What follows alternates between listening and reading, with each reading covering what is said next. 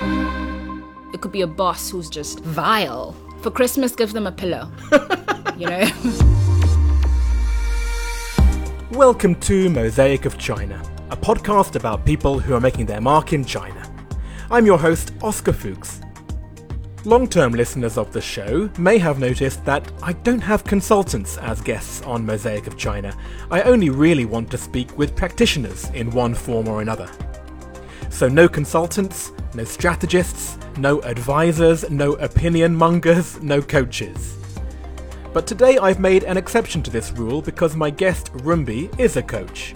One in the very specific field of sleep, which I find fascinating, as I'm sure you'll pick up on in our conversation. And you'll also pick up on the fact that she speaks not just as a coach, but as someone whose personal background dictates that she is also a practitioner of what she preaches. One more thing to point out is that today's episode is a little longer than usual. Maybe you're thinking that I just got a bit lazy with the editing this week, but no, I edited it down to the very last pipsqueak. We just had so much ground to cover. In fact, I would recommend stopping right now and downloading the premium version of today's show for the full length interview, which has an extra 30 minutes of content. But if you can't be bothered, I suppose it's okay. I'll try not to lose sleep over it. Thank you for coming, Rumbi. Thank you for having me. And your full name is Rumbidzai Wuchenje. You got it so well. Oh, listen, I've had harder names to pronounce. that is an unusual name. So, first of all, where are you from originally? I'm from Zimbabwe. And I only know two places in Zimbabwe Harare or Yeah. Bulawayo. I'm from Harare. Phew. okay, good. And very briefly, what is it that you do in China? I am a health and sleep coach. A health and sleep coach. Mm-hmm. Very good. Well, maybe now is the right time for me to say that we are doing this recording in my apartment. Yeah. Because the studio wasn't available. And many people have done recordings in this apartment. In Mm-hmm. fact, I've had the president of Disneyland Shanghai sitting in that very seat. Oh, wow. And the reason why I'm embarrassed to say that is because we're actually in my bedroom. because it's the quietest place in my apartment. And it's a gorgeous bedroom. I'm revealing the secret because you're a sleep coach. Mm-hmm. So for the first time, it's actually quite relevant that we're doing the recording in this environment. Exactly. True story. Mm-hmm. well, before we go on then, what is the object that you have brought that in some way describes your life in China? All right. So the object that I've brought is. Ooh, it's a little package. It is. Okay, well, let me open this. Go wild. Here we go. so there's more than one object. There are three objects. Oh, okay. So why don't I hold this up and you tell me what this is? That is a night mist, Heather, right? right? What is this? So those are shower melts. So think bath bombs, Yes. but for showers. Ooh, it's minty. It is. So this one specifically is cypress. These are perfect to unclog yourself in the morning. I see. And the final one. And those ones are foot soaks. Okay. So ordinarily, a lot of soak salts have been used for the bathtub. And the catch is a lot of people here in Shanghai just don't have the luxury of a bathtub. You've seen my place. I haven't got a bath. Right. And you know, it's annoying because you want to reduce your core temperature in the evening so you can actually fall asleep. And those soak salts are amazing for you if you just soak in your feet. Well, this is obviously a prelude to our conversation here. Absolutely. All of these things are to do with sleep. Are mhm. these products that you yourself create? These are my creations because we need something physical to hang on to as we do a routine. Hmm. It clicks better because it activates one of your senses. So basically, it's not the core of what you do, but these are little amulets Absolutely. that help put in your brain the stuff that you're trying to do with your coaching. yes. Oh, I see. exactly. Mm. Okay, well, what is sleep coaching exactly? What is the purpose of it? Why do we need to talk about it? So, sleep coaching sounds as obvious as it is, but it's so complicated because sleep in itself is very complicated. So, it's very holistic because at the end of the day, if you're trying to fix your sleep and you're not addressing everything else surrounding your sleep, you're likely not going to change it at all. Yes, when I've encountered this topic, it has been in the context of, let's say, at the gym, where my trainer will say, Listen, I'll teach you stuff in the gym, but you have to also work on your nutrition Right. and work on your sleep at the same time. And you're like, Uh huh, yep, yep, yep, whatever. it's very straightforward and obvious.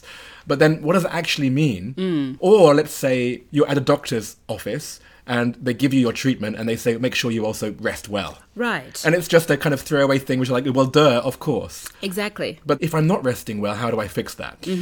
So, what is the basic fundamental science behind sleep? Oh, there's quite a bit now. What hmm. is fascinating about sleep science is that only 40 years ago did scientists actually start to truly try to figure it out.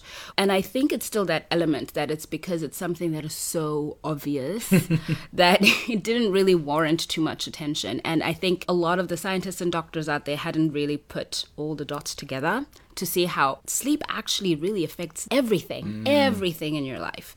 So let's talk about sleep quality versus sleep quantity. Okay. You can just ask, how many hours should I sleep? Yes. And it'll tell you seven to eight hours. But not everybody actually will get seven to eight hours. It is also very individual. You could do just right with seven hours, and that's not a problem. For another person, it could be nine hours. Also, like, what is your lifestyle like? If you are training, for example, for a marathon or you're some kind of athlete, you're likely to need a little more sleep because you're probably using a lot of your energy during the day. Also, your health condition are you a healthy person or are you sick? Because that obviously dramatically changes the way you sleep. So, just on the topic of quantity, let me jump in with what that makes me think. Mm-hmm. In the zeitgeist, there's almost a badge of honor by saying, oh, I can get by with just four hours. Oh, God, yes. Right? Ugh. That must be something which you fight against immediately. all the time. And I think it's also something that we have built up simply because we want to get more things done. A lot of my clients, for example, are high performance executives, and these people have to work really hard. For them, the more time they have to work, the better, even if it means sacrificing their sleep. Yes. And then if that is the message that they send to the rest of their organizations, Exactly. and then it just spreads that culture down. Right, especially if you look at specific industries like the tech industry. Right. Unfortunately, if you are sleeping anything less than six hours, you are drastically reducing your productivity. And there's no way around that. There's no way around it Yeah. because sleep deprivation is a little bit like alcohol. It changes the way you perceive things. Mm-hmm. So if somebody is drunk, they can say, "Oh, of course I can drive." Sleep does the exact same thing. It mm-hmm. makes you think and believe that you can function. And so you don't notice the little mistakes that you do, how clumsy you become, how fatigued you actually are, and that your focus and concentration is like poof. I feel what you're saying. The way that I like to visualize that is where you have your line of equilibrium. Mm. And then if you're slightly sleep deprived, Mm-hmm. your line veers slightly, but it's so small that you don't really notice it. Exactly. And then before long, you are so off your equilibrium. Absolutely. You don't realize it. There's actually a new term now, which is sleep drunk. Oh. And they've been doing studies in the US and I think a few in the UK as well, where they've been looking at the number of car accidents that were happening over a certain period of time. And the automatic reaction to that was like, oh, people are drinking again. But actually, when these people were given breathalyzers, they had zero alcohol content Right. in their system. Right. Which was absolutely wild because then everybody's like, why are they being involved in such clumsy, sometimes unfortunately catastrophic accidents? Yeah. And they only realize after doing tests and asking them more questions and things like that. It turns out either they were completely sleep deprived or they were on sleep medication. Oh, and sleep medication makes you drunk as well? Absolutely. Unfortunately, what sleep medication does, especially if it's used over a long period of time, it actually starts to inhibit your senses. So, just like alcohol. So, while it can get you to sleep, it sedates you. It doesn't necessarily give you quality sleep. Mm-hmm. Because when you look at the stages of sleep, you go through four to five stages. Actually, every night you go through that cycle three or four times. But each cycle is about four to five stages. That's where uh, scientists have come up with seven to eight hours because each cycle going through the five stages is roughly 90 minutes to 110 minutes. People that aren't sleeping very well are not having quality sleep. And quality sleep means it hasn't been induced by something external. Because we work with a circadian clock, like an internal clock. Think of opening up a Swiss watch. And it's got all of these little parts all turning Ah, yes. at different times, different lengths. When all of that is happening correctly, you have perfect time. Yes. So that's exactly how our bodies work. Our heart has its own cycle. Our kidneys have their own cycles. Our liver, everything has its own cycle. Even our brain has cycles. So if you are overstimulating your brain past bedtime, then you're not allowing it to fully do its job, which is not just thinking. From the minute you wake up, your brain starts to produce a waste product called adenosine. Okay. As you go through the day, the more adenosine is accumulating. Now, why is this important? Adenosine is called a sleep pressure. It makes you want to sleep, it gets you tired. Oh.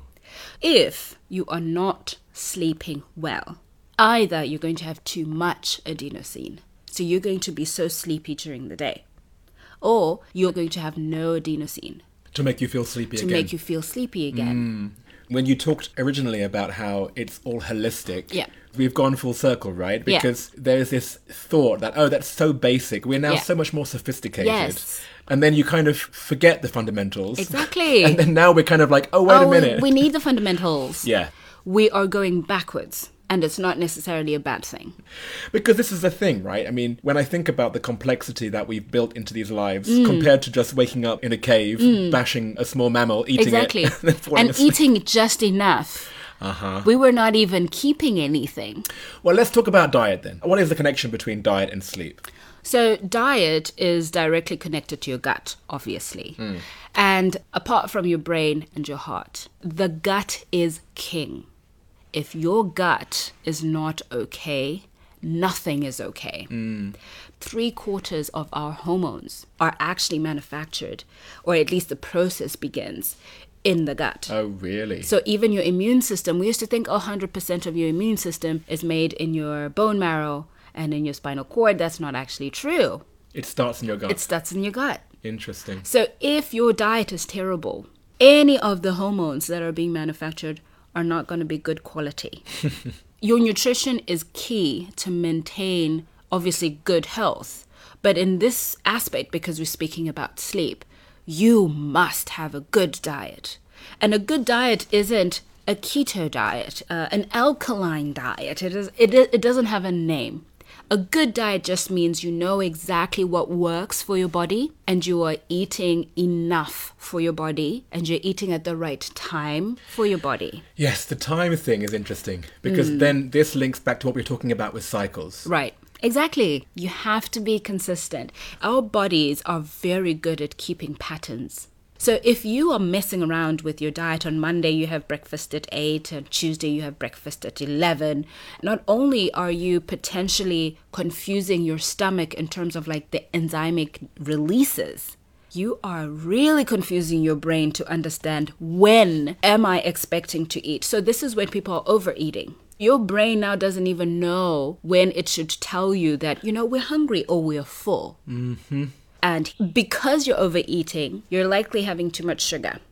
Because usually when we're overeating, rarely, very rarely are we eating. Celery. No, that is not what we are doing. Oh, you know what? Today I had so much cucumber.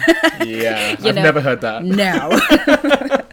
so, unfortunately, if somebody is overeating, it's going to directly affect your sleep cycle because sugar on its own is actually a stimulant. Right. So, your diet plays an immense role. Yep. Okay. So, you know, as we're talking about this, Mm. you'll hear in the way that I'm reacting, like, yep, yep, yep, yep. it's because none of this is rocket science. But you have to kind of be a superhero to actually manage all of these things together. This is my experience of finding out about sleep is that I do the research. Mm-hmm. I found out all this stuff already. But it's such a cascade of information. Yes. It's presented in all this way that no one can possibly do it all. Exactly. And this is why I think you'd need a coach Right. to manifest these different things. Precisely. Precisely. So let's keep on going through this impossible Mm-hmm. list of things that affect sleep. We're sitting in my bedroom. Mm. What is it in terms of a bedroom that can either help or hinder your sleep? Okay, so for your bedroom, number one is light. Because our body is set to wake up with light, Yeah. go to bed in the dark. Right, right. So, unfortunately, if you're living in a city like Shanghai, that is this big, this loud, this bright, mm. then the chances are your sleep cycle is going to be quite warped. So make sure you've got dark curtains. Because even at night, some light is going to seep in through because there's some person who's up at 1 a.m. and they've switched on their light right next door. Or maybe you live right next to some kind of street lamp Yeah, or something like that. yeah. You know. So the darker and heavier your curtains, the better. Mm-hmm. And again, with the light, you want to make sure that the lamps in your bedroom they are more of an orange hue Yes. than they are of a white bluish hue. When they discovered fluorescent light, their idea was to make electricity affordable to a broader range of people. Right. Noble idea. Terrible, terrible thing for sleep. Okay, yeah. because unfortunately, fluorescent light mimics the sun in terms of blue light, which is like essentially what you get from the sun when you wake up in the morning. It immediately increases your serotonin and reduces your melatonin At a time when at you a should time be when you winding down. should be winding down. Yeah, yeah. What else do we look at? So then we look at the sound. Ah. How quiet is your bedroom? Mm-hmm. Because we are actually way more attentive when we are sleeping in terms of sound than we are actually when we're awake. Oh, I see. Yes, because there's no other stimulus. Exactly. And your ears are tweaking like radars. Righto, righto. Here's where I think I fail because Mm. sometimes I will fall asleep with a podcast in my ears. Not my own, because Mm. mine is so interesting. I would never, ever possibly fall asleep to something so interesting as this. but I've got into the habit sometimes of just having that quieten the voices in my head. Mm. And that gives me that sense of calming and Right. it helps me asleep. But that's not good, you're saying. No. Okay. And is that common? Very. Mm. Extremely, actually. Because it does give you that calming feeling. Like, I love to listen to rain sounds, for example. Okay, yeah, well, that's better, I would say. Right. But you have to put a timer on it between 10 to 15 minutes. Because if it goes longer than that, now you're getting into proper sleep. Because 20 minutes is nap sleep. First and second stage. Mm-hmm. That's pretty okay. But it is a stimulus. So it will still do something because it's not like your ears are dead when you sleep. Mm-hmm. So it, now it is no longer meeting the purpose anymore. And yet it is still trying to mess up with your Yes. natural rhythms. Right, because now it's not doing what it's supposed to do. Yeah, I sort of now feel like it's become a crutch, and that's something Yeah. which is bad, right? Exactly. Is it the same with reading a book? It's not, Yes. right? It's the same. Yes. Because it could be an exciting book, is what you mean. Yeah. So with books, number one thing to do is make sure you're not reading in bed. That's such a trope that you should read in bed. No, not Okay. in bed. Interesting. You can read if you must, but like maybe on a sofa. Just try not to do it on the bed. It just goes back to pattern creations. If you are creating a pattern that you're doing every other day, that's what your brain now knows. And moving away from that, it will fight you hard. This is the thing, right? Yeah. Because we all want the easy fix. Of course. And none of us are going to say, right, I need to completely change all of my patterns in life. Yeah, yeah, ah. yeah. See, the thing is, I feel like today's society is a microwave society. we are so used to just having things at our fingertips. Yes. So putting in the work is not something that we want to do at all. Yes, and as you say that, it makes me think about how often on this podcast people talk about China in the sense of convenience. Yes, It's become the baseline. right. There's a problem, diagnose it, fix it. Exactly. Everything is at our fingertips. Which you could say about modern society everywhere in the world. Absolutely. I just think it's heightened in China, right? Yeah, yeah, yeah. I don't think there's anywhere else like China. Yeah. Oh, God. Yeah. But because of that concept, even with health coaching, it's exactly the same thing because you're saying to somebody, you want to be better, but this is the price to pay. Hmm. Are you willing to pay it? And usually it's no. Yeah, because this is it, right? If you want to have a lifestyle that is regular, it's kind of formulaic, hmm. it's kind of boring. Like, hmm. you are espousing a boring life. Maybe. Usually the resistance just comes from the fact that I'm doing now something different, something that I'm not used to. Yeah. Not necessarily that it's boring, but it's just oh, you know, the mental challenge of just now saying, I have to wake up in the morning and go to the gym instead of lay in bed until eight o'clock. Yes, any kind of change to a routine that you are settled in. Yeah. And even though I'm coming to you complaining about my sleep, I don't want to actually do the, Exactly. Oh gosh, Yeah. I can't tell you. I've had to fire clients. really? Yeah. Because you realize that they are in love with the idea of having a sleep coach and fixing their sleep. They're absolutely in love with it, but they have not committed to actually making the changes. Yeah. And I mean, it's not necessarily their fault. It just could be they're just genuinely not ready. Yeah. And so for me in that situation, I'm like, There's not much I can do. there's Yeah. not a lot I can do. Yeah. Yeah. We've talked about noise. We've Mm-hmm. talked about light. Is there anything else we can lump on top of this? Well, there's always a lot more. Oh my god. Cleanliness, and this is not on the dust element, but how clean are you? If your surroundings are clutter, clutter, clutter, the chances of you being calm are totally slimmer. When you have a decluttered place, when your inbox is decluttered, Mm-hmm, like that stuff definitely calms me down. Abs- Absolutely. yeah. So, and I yeah. think that's the thing, right? Like, we don't necessarily put those two together, clutter with sleep, because they seem so far fetched from each other. Right. But actually, it is about our five senses. They are constantly feeding our brains. Oh, even subconsciously, right? Even subconsciously, Yeah. they're constantly feeding our brains with some form of information. Also, if you are not bothered by clutter, we probably need to talk about a few things. because that on its own is an indication that you might have some mental health challenge. So this is where we go into the whole emotional and mental side Yeah. of sleep. Yeah. Because it's not just the physical side. Right. And it's not even just the chemical side. No. We're talking now about our mental well-being. Mm. Another topic we all know about, right? I'm stressed out about something and of Mm. Yeah. course I can't sleep properly. Right. And so this is why you call yourself a sleep coach. Yes. Mm. So let's start to talk about this then. So how the hell do you diagnose which of these million things is, Is causing bad sleep? Because it must be everything at once. Mm-hmm. I'm sure that people come in and just say, help. And then how do you figure out what's going on? The first thing that we do is we do a discovery session. And the discovery session is anywhere between an hour to two hours. I've actually had longer than that because they had a lot to unpack. I can imagine because, you know, this conversation is going to be probably two hours. Yeah. and in the discovery session, I have a set of questions. And a lot of them help me to understand if you have more of a pathological situation going on or it's really a lifestyle situation. Are you working out? If you are, what time are you working out? What time are you having your dinner? Uh, what does your weekend look like? But really, it's when you're having a conversation that you actually start to go deeper. I had a client tell me that they did not realize that they had a horrible sleep culture until I asked them about a sleep culture. What do you mean by the culture? So, in my region where I grew up, what do people believe about sleep? What do people actually do? Take, for example, people from Spain. They have siestas. That is an absolutely normal thing.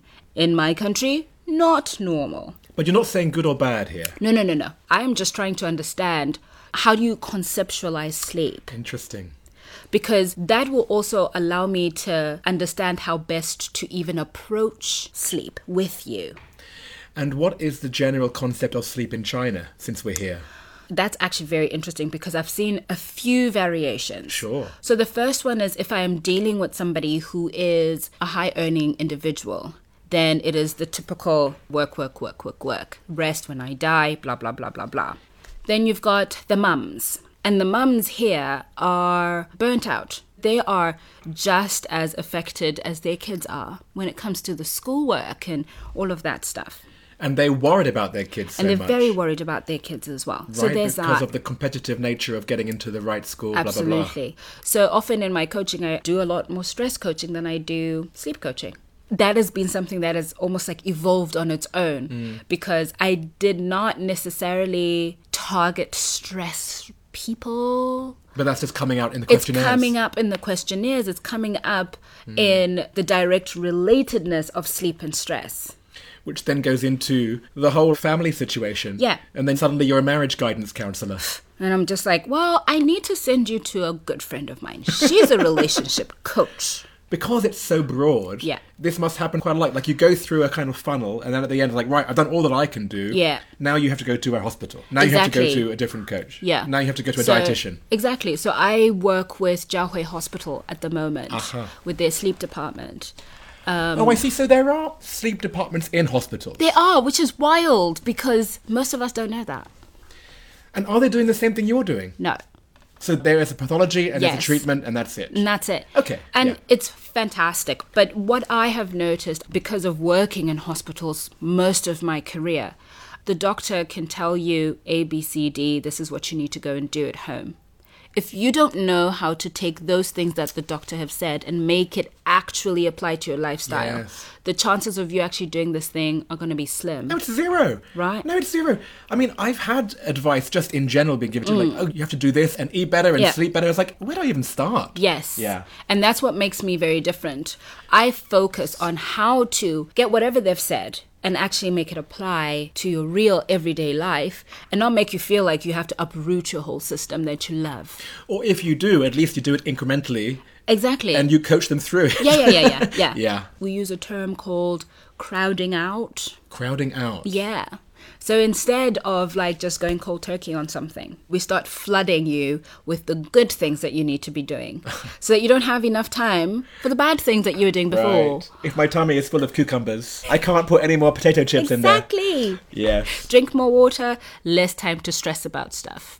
It's almost like distraction, isn't it? Distract It your is. brain, distract your gut. It really Yes, is because you have out. to do that. Interesting. You absolutely have to do that. We were talking about cultures and Yes. specifically Chinese culture. Was there anything we hadn't touched? You talked about mothers and high performers. Yeah. And then you've got folks that have nothing going on, Oh, this sounds familiar to me. Right? where their schedules are very suibian. Uh, they don't necessarily have to be waking up to do something specific unless they make the option. Oh, so you're And, saying like, zero routine, yeah. which is the bane of sleep, right? Yes.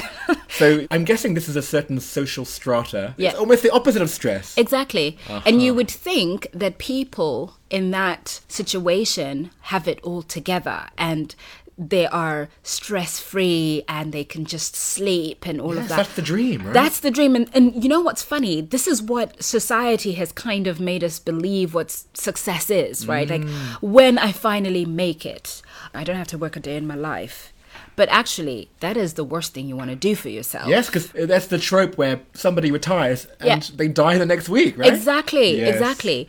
I've had clients, they've worked quite a bit. And then now they don't have to because their net worth is pretty decent. They don't really have to work at all. And all of a sudden, they can't sleep. Mm-hmm. And they're like, they think they are resting, but really they're just doing nothing at all. We look at their lifestyle and say, okay, so what can we do now? Actually building up routine. Oh, well, you know, maybe I like painting. Let's find you a painting class. And unfortunately, those are the most common things that I see in my practice. Oh, really? Out of everything? Yeah. It's those people. Well, I guess because what you're offering is a service which people would still see as luxury right now. Right? It's not something which is on every street corner. Mm, Yeah. So the people who are coming to you, they have a certain disposable income. Yeah. And that's now self selecting the kind of people you see. Exactly. Interesting. Yeah. It's the everyday person who's suffering quite a bit. Much more. Yeah. And it's the mm. everyday person who is reducing their life expectancy mm. because of sleep deprivation and stress and all of these horrible things. Rumbi, all of us are. Yeah. I mean, I can't think of one person who doesn't have some kind of issue with one of the things we've talked about. Yeah, that's the thing, and it's frightening. We have gone so long doing these things, being these things, that they're almost a non conversation point. You know, I always say we are still children. So think of a toddler. You know, if they don't get enough sleep, the world will come crashing down. They will scream, yell, have a tantrum. Yes. We are literally like that. The only difference is we're not going to throw ourselves on the floor and roll around. no. But it could be a boss who's shouting and they're screaming and they're just vile. These are toddlers who haven't had enough sleep. Exactly. Oh, gosh. For Christmas, give them a pillow. you know? Potentially, this could be the real reason. Hmm. And we might not have those emotional outbursts like that, but we'll have internal outbursts. Oh, I see. the way you think of yourself is diminished simply because they are underslept. There's such a thin line between being mentally healthy and unhealthy. And that line is actually predominantly sleep. It's so funny doing this project. I like to have people sitting in that chair who come from all kinds of backgrounds. Mm-hmm. And what I tend to experience through them is that somebody who is a historian will just see everything in the context of history. Mm. Someone who is in marketing, they'll see everything as controlled by marketing, and that's the mm. lens they see their life. Mm-hmm. Everything is to do with sleep right there. I mean, you must have friends who are like, Rumbi, shut the f- All the time. All the time. Because yeah, you will see people and you're like, oh, that guy's got a slouch. Yeah. Sleep. like, oh, that guy's not in a good mood. Sleep. Like, oh, that guy's blind. He's not getting enough sleep. just yesterday. Going for lunch with my friends is torturous to them, I think. I also have to genuinely turn it off. What about for yourself then? Do you allow yourself to not follow every single rule? Yeah, I do. Right? So let's just be honest then. Which of the rules that we've talked about, not rules, but Mm-hmm. you know what I mean? It's these things that affect sleep. Which of them do you allow yourself not to follow? Um, so it doesn't happen very often, but often enough. and that is sleeping with my phone. So And you the- do it too. I do. And you know, it's such a thing. but just recently, I started sleeping with my phone in my kitchen now. yes. Because it's far enough for me not to feel like I need to go there. I don't know anyone who does not sleep with their phone charging next to their bed. Yeah, And in know- fact, you, you put your alarm clock on your phone, right? I don't wake up with an alarm anymore. Ah, yeah, this is going to be another thing, right? Yeah, because I've listened to my body. And now I know the best time for me to go to sleep, naturally, and the best time for me to wake up. But you have to take time to actually understand your body. How are you feeling if you're waking up at six o'clock? How are you feeling if you're waking up at seven o'clock? Okay, but you're a consultant and you can work with your own hours. Yeah. What if you have work and you have to get up at 5.30? Well, then you need to shift something backwards. Mm-hmm. So your sleep time has to then go a little bit earlier. Like that is the core of what I do. Saying, let's look at what your lifestyle looks like. Let's make it work for you. Your job needs you to wake up at 5:30. Great. But we want you to wake up with energy and we don't want you to crash halfway through the day. So, what can we do? And it's the idea that you'll listen to your body and then you'll wake up naturally at 5.30 at some point? Eventually. Eventually because it's also a pattern that you've created. I mean, you've definitely given me personally a lot to think about. Mm-hmm. Um, I feel bad because we've talked about what you do and we haven't talked about actually who you are. of course, I've got to know you a lot. Yeah. Um, but why don't we just finish off this first part of the conversation by Mm-hmm. asking you, like, how did you get to become a sleep therapist here in Shanghai? That's a very long story, but I'll try and make it really short. So, I grew up with a family that was fairly unhealthy. And not necessarily that they were doing something specifically wrong. There are a lot of genetic issues. So, on my dad's side, there's cancer. Both my parents have uh, diabetes. My dad actually passed away from diabetes and heart failure. And these are very genetic things. So, when I was three years old, I had a heart attack when I was at my oldest sister's funeral. Oh, gosh. And she had just passed away from cancer.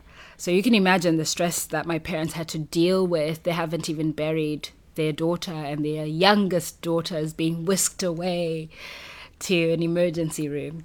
And that was with the emotion of the funeral, but you were so young. No, I eventually found the documentation and things like that. So apparently, two or three weeks before, I'd had strep throat. This little bug migrated to my heart. Wow. And my heart rate was crazy, crazy fast, even for an adult, that it eventually stopped On the day of your sister's funeral. on the day of my sister's funeral. Following that, I had to go to doctors every single Saturday like it was the most normal thing to do. Oh, I see. So I grew up a, around a lot of medicine, obviously. Mm. Um, and so it went on through school as well. And um, it just sort of solidified that I wanted to do something to help. My sister was working for a hospital and she was like, let me get you a part time job. Right. It was at the hospital, and I was just a receptionist, just answering phone calls and smiling. That's all. But I loved it. Right. I absolutely loved it because for the first time, I felt like I was genuinely helping with the little bit that I knew. yeah. Then it was time to go to university, and then that's when the economy took a nosedive. And uh, all of my parents' university savings got wiped out in one day. Yeah. And all of a sudden, I can't afford to go to school, and I had to figure out a new plan. And I was still stuck as a receptionist. I was always found wandering the corridors and talking to patients. Ah, this is starting to sound something like what you're doing now. Yes. I see. That's where the spark happened. And the more I spoke to these patients, because I was very different, I was not a doctor. Yeah. I was not a nurse. So I wasn't a person with this immense authority that kind of scared them. All of a sudden, they're telling me what they miss and their fears of going home after they get discharged or the things they're not very happy about in the hospital. And I would start telling my GM, hey, so I just kind of talked to a few patients, and they said, you know, maybe if we did this instead of what we're doing now, they would be more comfortable. So I ended up having a whole department Oh, what? yeah. so with that, fast forward, I get an amazing opportunity through my uncle. And he says, Well, why don't you go to China? Go and see what's there. And I'd never, ever thought about China at all. Amazing. When I came to China, I found Chinese medicine mm. because I was not feeling well. And I think it's just a complete culture shock. Yeah. So my friend then says to me, Have you tried Chinese medicine?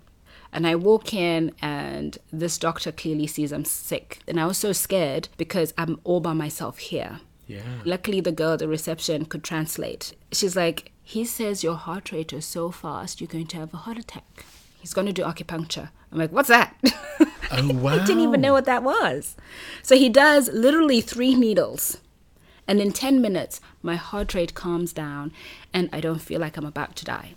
Oh, my gosh. And then he says to me, I'll treat you for free. So for a whole month, I was going to do acupuncture, and he was making me this horribly smelly, bitter medicine. Mm. but it helped.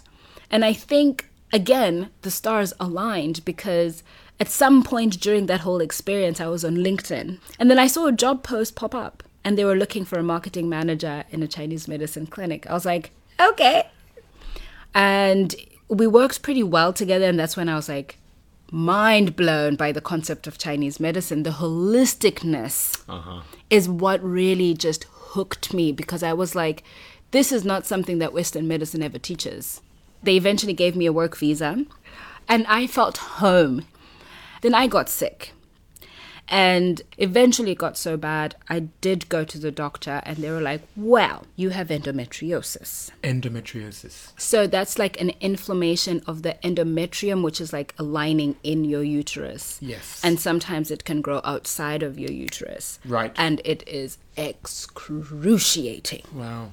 So I was bedridden for almost six months.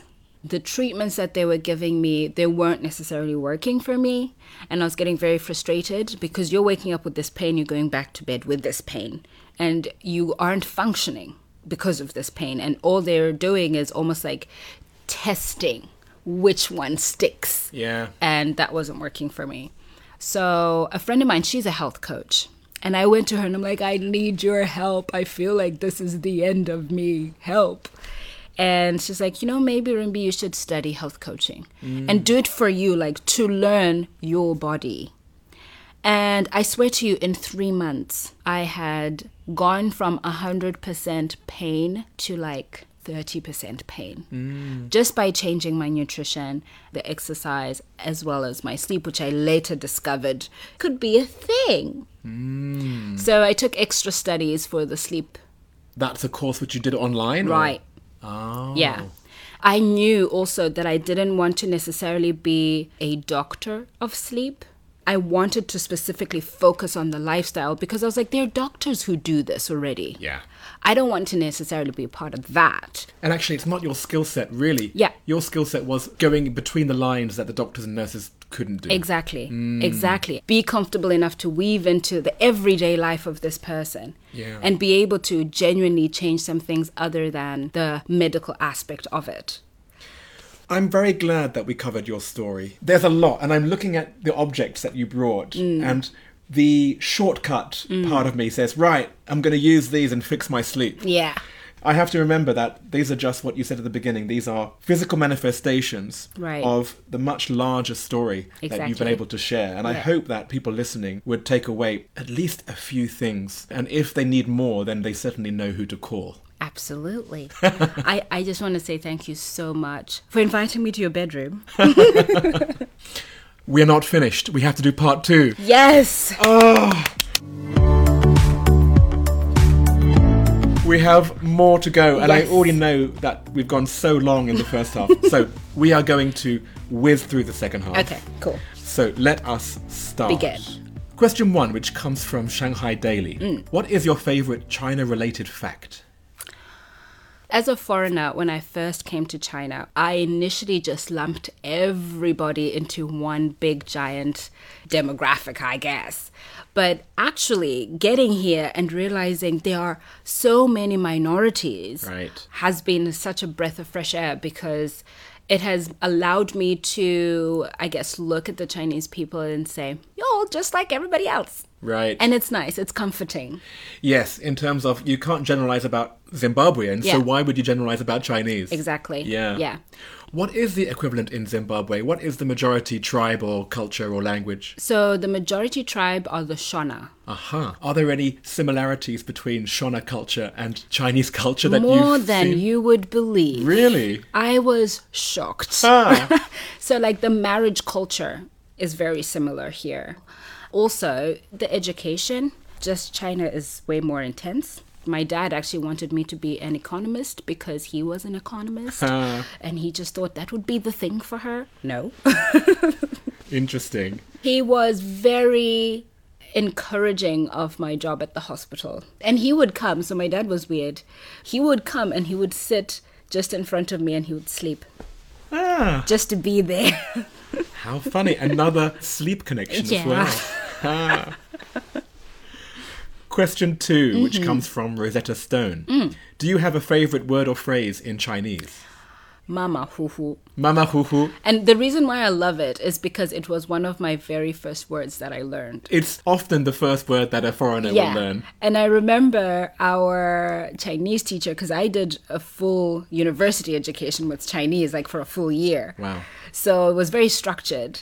And I remember my teacher, she would always say, Chinese people will immediately think you speak good Chinese. Really? But now, I don't even use it anymore because Never. if you use it, people are just like, your Chinese is very low. yes. It's one of those things that actually only the foreigners seem to say. exactly. Which is interesting because in this podcast, Mm-hmm. I assumed that it would come up more. It Mm. hasn't. There's only one other person who said it, and he was Chinese. Really? And when it came out of his face saying, you're just like, Why are you saying that? Because I've literally never heard a Chinese person say it. Yeah, I think it's something that they push more foreigners to say because it's it's fun, Ah. It's cute. easy. Exactly, it's cute. And can you explain what it means? So it just means so so. Very nice. Next question, which Mm-hmm. comes from Naked Retreats. Mm. What is your favorite destination within China? I would say Nanjing. Ah, Nanjing for me feels a lot like a town back home. So it's got the mountains, it's got the city, and it feels like the city is a little sunk in, sort of like in a valley, sort of. So the first time I went to Nanjing, I was like, I love this place. So for about a few years, I would make sure to look at the forecast to see if it was snowing in Nanjing, and I would go every winter nice. just to go and see the snow. But specifically in Nanjing because it had that homey feel. It's a chill city. Mm. Very cool. If you left China, what would you miss the most and what would you miss the least? Oh Lord. I would miss the subway. No matter where you are, you have at least two lines that you can yeah, that you can choose from, you mm. know. And it's also something I will not miss at the same time. because of the crowds. I won't miss the crowds that are disengaged. I know exactly what you mean. And these are the people who act like crowds and not individuals. Yeah, and it's really sad. Yes, the flip side of the convenience, Mm, right? Next question, which comes from Smart Shanghai. Mm-hmm. Where is your favorite place to go out to eat or drink or hang out? Well, unfortunately, a lot of my favorite places have been closed. Yes. But my favorite place right now is Barbarian on Wee Road because it's new. Yeah, I didn't know that one. Near Zhongshan Park, actually. Ah. Yeah. I know which complex you mean. I just had lunch in one of those places Yeah. the other day. It's pretty. It's quiet. People don't really know about it yet. Yeah. So I love that By the time this episode comes out, it's probably old news already. but as we're speaking, It's new. Still pretty cool. Next question. What is the best or worst purchase you've made in China? I think the best purchase was these uh, mouth tapes. Mouth tapes. Yes. That's for if you're snoring, it shuts you up. Not just snoring, but it improves your breathing. Because you have to breathe through your nose? Yes, because we're always breathing through our mouth. Yes. So I actually initially bought them to try them out so I could give them to a client who has specifically this problem. Mm. So I tested them out and I'm like, oh my gosh, they're amazing. So now we have them. Wow. I'm picturing it. Yeah. This wouldn't be a turn on for me. Now And you wear them daily? I try whenever I remember to. Well, well. Mm. Weird, right? I mean, this is why I have this question, that I can get weird answers like that. Next question. What is your favorite WeChat sticker? Okay, let me actually send it to you. Oh, I see. Tell me what's mm-hmm. going on in here. So it's Beyonce. Yeah. And she's busy flicking her hair. Yeah. And what I love about that is because every time I send it, it's because somebody has done something really cool. I think all my clients have received this. I'm pretty sure when they have done something really amazing, like with their meal plans or something, and I'm like, you got it. hmm Oh, I see. So actually, it's out of generosity. It's not actually saying that you're the goddess. Oh, no, no, no, no. I always give it out to other people that, look what you've done. You've just done this amazing thing. Excellent. Yeah. Next question. What is your go-to song to sing at KTV? Ah, that would be Alicia Keys. Oh. No one, no one, no one. Yeah, it's, it's an easier song I to see. sing, so I'll it's just. to do with the easiness of singing it. yeah, yeah, yeah, yeah, yeah. I don't want to strain myself at No. a KTV. Oh my gosh. And finally, this comes from JustPod, Mm. which is the studio that normally I'd be using, Mm-hmm. but today you're in my boudoir.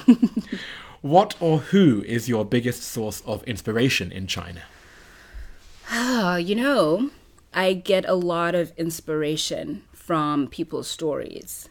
You're going into very intimate details. Yeah, yeah. People help me be able to tell the story Yes. of Purposely Healthy in such a way that it resonates.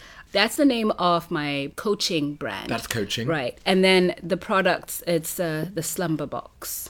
Rumbi, thank you again. Thank you for having me. Oh, I love the sing song. and before I let you leave, out of everyone you know in China, who would you recommend that I interview in the next season of Mosaic of China? I would recommend Dr. Gina Gina. Mm, from A Spine. Oh. So she's a chiropractor and she has transformed my back and my shoulder. She invited me to her clinic and she's like, hey, come in for a consultation. And I walked out of there after just one session feeling like she had reversed so much. Wow. It'll be good to meet with Dr. Gina. Thank you so much. Thank you. First things first, I mentioned at the top of the show that there's an extra 30 minutes of content in the premium version of the show this week. Here's a whole bunch of clips from that version to show you what I mean. Sleep spindles and but I've never heard of sleep spindles. what the hell are you talking about? Do we know why our temperature drops? It's like hibernation. It's key in getting you to sleep. Say Salibonani. And everybody, everybody, Salibonani! Everybody was just saying hello. The whole bus. The whole bus. Usually people like that eventually can start having headaches the minute they wake up. That can't be Rumbi. She's not that fat. And I had swollen. Oh gosh. So that's when the real alarm bells went off. There's actually a very interesting phenomena that's been happening lately social jet lag. Social jet lag? Yeah. Eventually, your body starts to suppress its own production because our bodies naturally produce melatonin. Oh, I see. You must lose some clients immediately at that point. Sometimes, right? sometimes. Like, don't talk about my life, just Yeah. fix my sleep. Right. So I get in, get him out, and start to do CPR on him. Unfortunately, he passed away. Gosh. Okay, so no snoring during stage three. That is an actual problem. It is not normal. They're like, if I can't sleep, I'll just wake up my wife. Deep clean your mattresses. Uh huh. I can totally have a great time. And actually, yes, you will relax in that one week. yeah. Then I come back, my life is still the same. Yes. It blocks fourth and fifth stages. Oh, so you never get the deeper You don't sleep. even get it. I wouldn't touch the kitchen surface over there if I were you. With that system, they're like, you want to create a department. I'm like, let's do it. Like, Right. screw you. I've done it for the man the whole Yeah. week. Now I'm going to do what I want. In China, that's an actual thing sleep revenge. What? Sleep revenge. Initially, I wanted to be a doctor. Yeah, right. And then I was like, no, I've seen too much of them. no. I've posted a bunch of images on social media alongside today's show, including details of how you can reach Rumbi to get 20% off a customized sleep coaching program, valid for the next three months, or 15% off Slumberbox products, valid until the end of December 2022. Just quote Mosaic of China and the discounts will apply. Mosaic of China is me, Oscar Fuchs, with artwork by Denny Newell. Coming up right now is a catch up chat with the Armenian violinist Astrid Poghosyan from Season 1, Episode 4. And we'll be back with another new episode next week.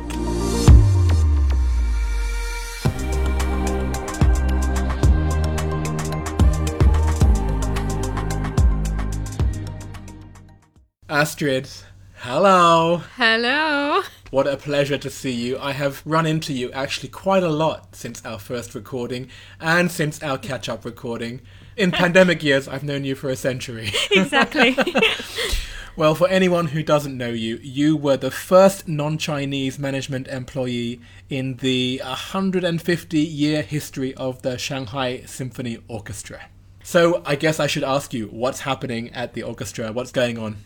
Well, it's been a challenging time, I guess, for all the industries, including ours. But I mean, entertainment industry, it's probably one of the most uh, sacrificed industries for this these times, especially for the times when you think like you already recovered, you're back to normal after 2020 hits you again. Keep making plans and changing it. Keep making plans and changing it. But uh, we are still going forward with this live performances. This is the freedom time. Well, I remember the first lockdown because that was during our first catch up. So you're from season one, and then when we had our catch up for season two, you were saying how actually it was quite manageable because during that time, you could still do some kind of small events and you could broadcast them, mm. right? You had like little quartets because people could still get together, just there was no audience. Mm. I guess this time it was very different. This time we had a lesson from the 2020, so we kind of already knew what to do, what not to do. We had this uh, weekly concerts every Friday streaming. did? Yes, doing a streaming of our previous highlight concerts, Ah, previous including our like uh, world tours, and it was an actual whole program by Shanghai government as well. Uh, different cultural institutions from Shanghai that would stream different days, evening concerts, ballet, dances, or like anything culture related. So they would stream, and our day was Fridays. That's why you have to actually be really active before this force majeure situations. So once this thing happens, you have some kind of materials to use Right. while you get back to normal again. So you had, a, you had a bunch of recordings just ready to go, right? Yes, yes. So we we worked on that way, and it was a good chance for us as well to recap to all those moments because we forget a lot of good stuff we've done because you Ah. Keep moving forward and you know you have done it, but it's just like you know passing by. Especially when you are stuck at home, those things feel even more like precious. So it's like a good uh, reflection time as well in a way. Well, if anyone listening has not been to the Shanghai Symphony Orchestra, I do recommend you go. It's an amazing building. You actually gave me a tour behind the scenes. This is now three or four years ago. If you are not into classical music, give it a try because you might find that you are, right? Exactly. And personally, of course, you are a violinist. That's how you came to this profession. In lockdown, did you play for your neighbors? Yes. And then what I found is like maybe one thing you should consider when you rent an apartment somewhere, just try to check whether you have any musician neighbors around. You have quite an entertainment. Yeah. And you have live music happening.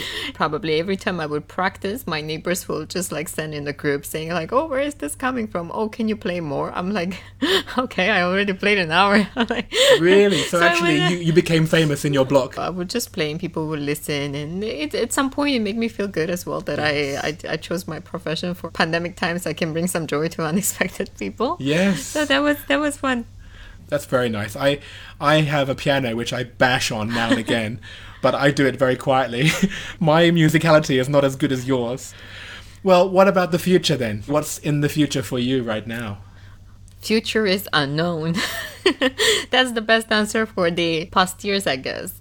You've been here since you were 16, right? Yes, and it's my 13th year. Many people have said, "Oh, I've lived in China for 13, 14 years." But for you, it's such a big percentage of your life, Exactly. right? So, I'm very grateful for what you're doing at the symphony and I hope that I can also come to see one of your concerts soon. Thank you.